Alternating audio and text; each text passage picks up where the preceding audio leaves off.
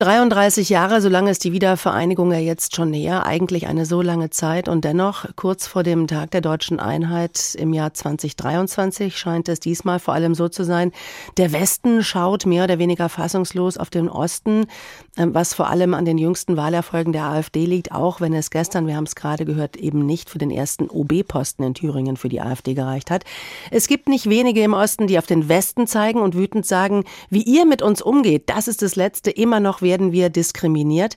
Ganz oft lautet hier der Vorwurf, ihr wisst nichts über uns, weil ihr uns einfach nicht zuhört. Und genau da setzt eben ein Film an, der heute Abend um Viertel nach acht im ersten läuft, der heißt Hört uns zu, wir Ostdeutsche und der Westen. Gemacht haben ihn Jessie Wellmer, gebürtige Mecklenburgerin, und Dominik Egizzi. Er kommt aus dem westdeutschen Solingen in NRW.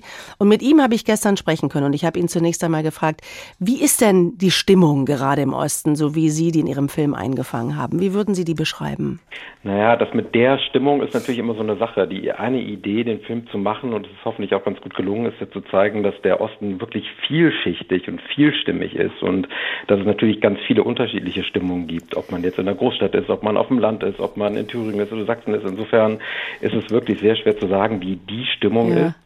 Aber uns war halt wichtig zu zeigen, dass das halt wirklich ein ganzes Mosaik ist und eben nicht nur so vereinfacht dargelegt werden mhm. Aber wichtig ist natürlich, der Titel hört mhm. uns zu, ist schon ein bisschen so ein leicht aggressiver Mensch, jetzt hört uns halt mal zu. Ja. Also ein bisschen zornig. Jetzt sind ja. Sie ein Mann aus Westdeutschland und ich bin eine Frau aus Westdeutschland. Ja. Ähm, können Sie diesen Zorn ähm, als Westdeutscher nachvollziehen? Also ich habe ihn zumindest ein bisschen besser verstehen gelernt. Mhm. Ja. Also was glaube ich auch immer noch wichtige Gründe sind dafür, dass viele Leute vielleicht zornig sind, ist, dass es einfach Ungleichheiten noch immer noch gibt. Also Lohn im Vergleich auch zur Bevölkerungszahl im Osten sehr wenige Ostdeutsche in Führungspositionen, ganz unterschiedliche Vermögen. Das sind so Sachen, die glaube ich schon noch eine Rolle spielen und auch noch die Klischees, die da wirklich viele im Westen jahrzehntelang ja immer wieder reproduziert haben. Und ich glaube, das ist so eine Gemengelage, um jetzt mal so ein paar Stichworte äh, reinzubringen, die schon dazu führt, dass äh, manche Leute zornig werden. Und das habe ich auf jeden Fall besser verstanden in den letzten Monaten. Aber dennoch ein Klischee, das sich ja hartnäckig immer so gehalten hat. Äh, Im Osten äh, ist man eher mal rechts, auch politisch. Ja. Ist zumindest im Jahr 2023 auch eine traurige Realität. Die mhm. AfD sammelt im Osten einen Wahlerfolg nach dem nächsten ein. Mhm. Die Landtagswahlen nächstes Jahr in Ostdeutschland Deutschland könnten richtige Superwahlerfolge für die AfD werden. Ja. Ist es jetzt aus Ihrer Sicht immer noch, was man so landläufig unter Protestwählern ähm, verstanden hat, oder ist es einfach stramme rechte Gesinnung, die da im Osten herrscht? Ja, also es ist auf jeden Fall mehr als nur Protest. Das ist, glaube ich, ganz klar. Also ich glaube, dass man, um wirklich zu analysieren, was dahinter steckt, müsste man sich auch mal wirklich viel, viel Zeit nehmen und einige hoffentlich gute Filme auch dazu machen und wissenschaftliche Beiträge und Artikel. Aber es ist eine ganze Menge, die dazu gehört. Natürlich Protest.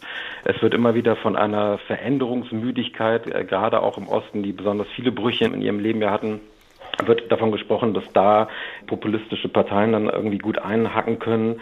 Es gibt natürlich auch im Osten gab es einfach, das ist auch ein Fakt, über traditionell weniger Kontakt äh, mit Menschen mit Migrationshintergrund oder Ausländern über die Jahrzehnte.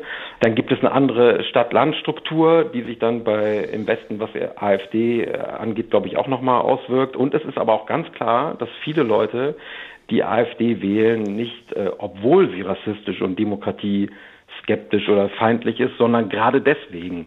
Ja, das darf man irgendwie auch nicht kleinreden. Also dann schon Gesinnung, ne? Na klar, mhm. äh, aber das ist im Westen natürlich nicht anders. Wobei die Frage schon noch ist, warum ist es im Osten gerade so viel stärker als in weiten Teilen des Westens? Ja. Aber ja, es gibt viele schlaue Köpfe, die sich da gerade äh, detailliert mit beschäftigen. Und ich glaube, so ein paar Sachen, die wir gerade besprochen haben, tragen dazu bei, aber so jetzt der, der stramm rechte Osten ist dann auch ein bisschen zu billig. Ja, ja. In, in Ihrem Film, da arbeiten Sie ja auch so ein bisschen was wie so ein gesteigertes Selbstbewusstsein heraus ja. der Ostdeutschen. Ja. Also da ist äh, von einer ausgeprägten Ostidentität die Rede, die Sie da mhm. erlebt haben. Ja. Das ist ja jetzt erstmal im Grunde was Gutes, wenn man zu dem steht, äh, wo man herkommt. Ja. Woran haben Sie das festgemacht in dem Film? Na, es gibt auch Studien, die das belegen und wir hatten im Film ja auch selber eine Umfrage, wo wir auch gefragt haben, fühlen Sie sich eigentlich eher als Ostdeutscher oder als Deutscher? Und da haben 40 Prozent, das ist eine repräsentative Umfrage, gesagt, ich fühle mich eher als Ostdeutscher. Im Westen waren die Zahlen äh, ganz anders. Also das ist erstmal schon mal etwas, was offenbar eine Realität ist, sondern nicht nur so unsere Beobachtung. Da gibt es auch sicher viele Gründe dafür. Ich glaube, was im Film ein sehr gutes Beispiel für die jüngere Generation war, die, glaube ich, da auch nochmal ein anderes Selbstverständnis mit ihrer Herkunft haben und vielleicht auch so mit so einer positiven Art rangehen, war die Band Blond aus Chemnitz. Großartige Band übrigens. Die drei waren ganz, ganz toll. Die haben aber schon auch klar gemacht, dass viele sich auch ein bisschen aus Trotz und auch zur Abgrenzung des Westens erstmal so als Ossi identifiziert haben. Mhm. Also und auch gesagt haben, ja, Moment mal, wir sind immer die blöden Ossis, aber wir sind doch gar nicht so blöde. Wir machen großartige Sachen und dieses neue positive Ost-Selbstbewusstsein, diese Identifikation ist ja wirklich was Tolles. Das kann aber natürlich auch anders aussehen. Und wenn es toll ist, dann würde es ja sicherlich auch helfen, den Osten wieder attraktiv zu machen. Nicht nur für eine aufstrebende Kunstszene und, mhm. und Musiker, Musiker und so, sondern auch äh, für Geschäfte, für Investitionen, ja. weil das kommt ja auch oft aus dem Westen. Ja, ihr im Osten, ihr, ihr lamentiert nur und alles ja. ist so mies, aber ihr macht ja, ja nichts, damit die Leute zu euch kommen. Ja.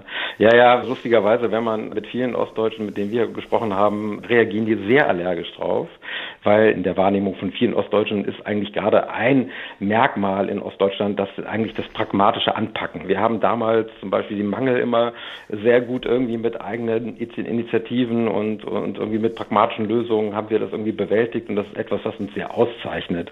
Auf der anderen Seite, klar, so mehr zivilgesellschaftliches Engagement, mehr aktives Einbringen in die Demokratie und dann als Folge daraus dann vielleicht auch mehr Offenheit für Investoren oder wie auch immer, klar, das kann man immer noch besser machen, ganz logisch.